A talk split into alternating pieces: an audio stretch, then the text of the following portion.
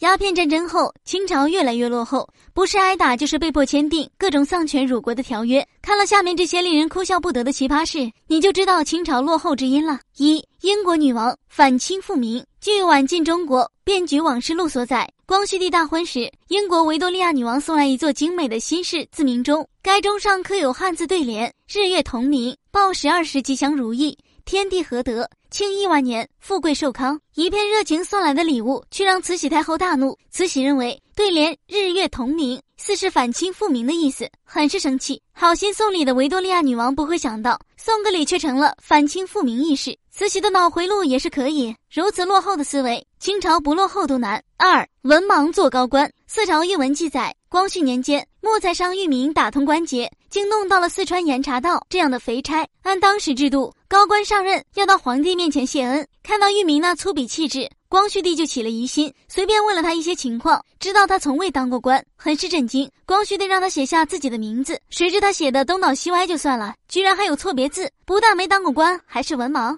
暴怒的光绪帝当场罢了他的官。文盲做高官，这足以说明大清那不靠谱的吏治。三百姓齐心保强盗。清末，岑春轩在光绪年间任四川总督时，将当地一个把总拉下马。此人虽是七品，却是个恶霸强盗，无恶不作。本来拿下此等恶人，应该大快人心，谁知百姓却哭求岑春轩放人，还有人给强盗送吃的喝的。最后，岑春轩还是顶着压力杀了此人。这下百姓才说了实情，原来先前这强盗入狱都是装模作样，关几天便放出来，之后变本加厉祸害百姓。这次百姓也以为是做做样子，所以只好讨好卖乖，求他出来别祸害自己。这奇葩操作真是打放任恶霸的大清政府的脸。四丢脸到日本的大清考察团。一九零三年，日本举办第五次劝业博览会，清朝组成庞大考察团，浩浩荡荡抵达日本。酒楼妓院、胡吃海喝的新闻迅速占据日本新闻头条。考察时，他们也只是走马观花，做做样子，甚至在签名时，身为大清商务部尚书的在镇居然将自己名字写成代镇。堂堂大清尚书，连名字都写不对。大清精英原来是这般模样。五天津假租界。天津一带有大片洋人横行的租界。天津元丰润管事詹炳生瞅准了商机，伙同亲戚在租界边上私盖了几百间房屋，堂而皇之挂上巡捕房的招牌，大模大样盖起了假租界。洋人以为这是清政府官府，就没搭理；而当地官府以为这是洋人租界，过都不敢过问。